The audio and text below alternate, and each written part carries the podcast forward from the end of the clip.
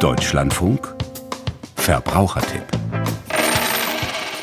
im Jahr 2023 waren laut Infodienst Stromreport bundesweit etwa 2,6 Millionen Solaranlagen installiert und der Anteil von Elektrizität aus Photovoltaikanlagen betrug etwa 14 Prozent der gesamten Stromerzeugung.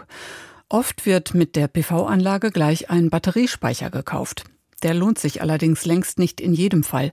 Der Verbrauchertipp von Thomas Wagner.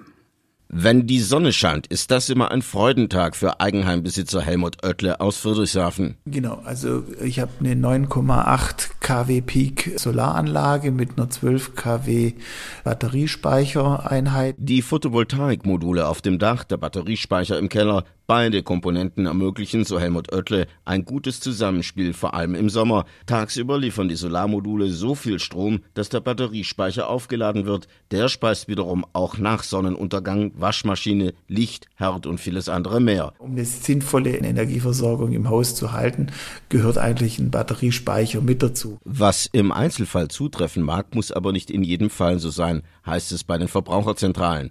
Zwar werden demnach über 70 Prozent aller Photovoltaikanlagen in Kombination mit einem Batteriespeicher installiert. Aber da gibt es viel Unwissen, Unkenntnis, was vor allem auch in Verkaufsgesprächen ausgenutzt wird. Klagt Matthias Bauer, Energieexperte bei der Verbraucherzentrale Baden-Württemberg. Erster Satz, den wir immer wieder sagen, in den meisten Fällen lohnt sich der Einbau eines Batteriespeichers nicht.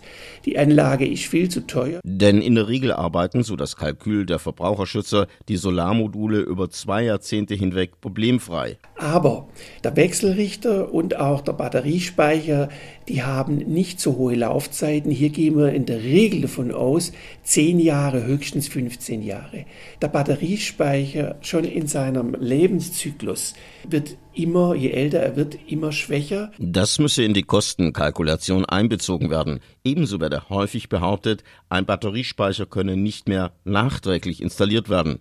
Stimmt nicht. Nein, Sie können auch den Speicher später noch dazusetzen, wenn Sie dann wissen, okay, ich habe jetzt auch die Wärmepumpe und ich habe ein E-Fahrzeug. Erst wenn der Verbraucher solche Grundsatzentscheidungen zur eigenen Mobilität oder zur Wärmeversorgung getroffen hat, mache die Bestellung eines Batteriespeichers Sinn.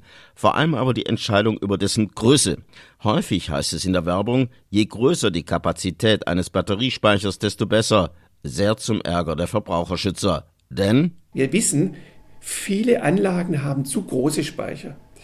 Das ist nicht gut auf die Wirtschaftlichkeit. Das ist eine riesen, riesen Auswirkung. Denn so ein Batteriespeicher verliere, so Matthias Bauer von der Verbraucherzentrale Baden-Württemberg, enorm an Lebensdauer, wenn er über- oder unterdimensioniert betrieben wird. Oftmals werde zudem dreist damit geworben, mit Batteriespeichern könne man sich gänzlich unabhängig vom Stromnetz machen oder gar im Sommer Strom für den Winter bunkern. Das ist das größte Ammenmärchen. Der Speicher, den ich für meine PV-Anlage aufbaue, ist ein reiner Tageszähler. Wir haben hier, und das ist die Fehlvorstellung, keine saisonalen Speicher, die also sozusagen den Sommerstrom dann für den Winter aufsparen. Ob in Zukunft einmal Stromspeicher auf Wasserstoffbasis die klassischen Batteriespeicher ablösen, mit denen tatsächlich im Sommer Energie für den Winter gespeichert werden kann, lasse sich derzeit schlecht voraussagen, heißt es bei der Verbraucherzentrale Baden-Württemberg.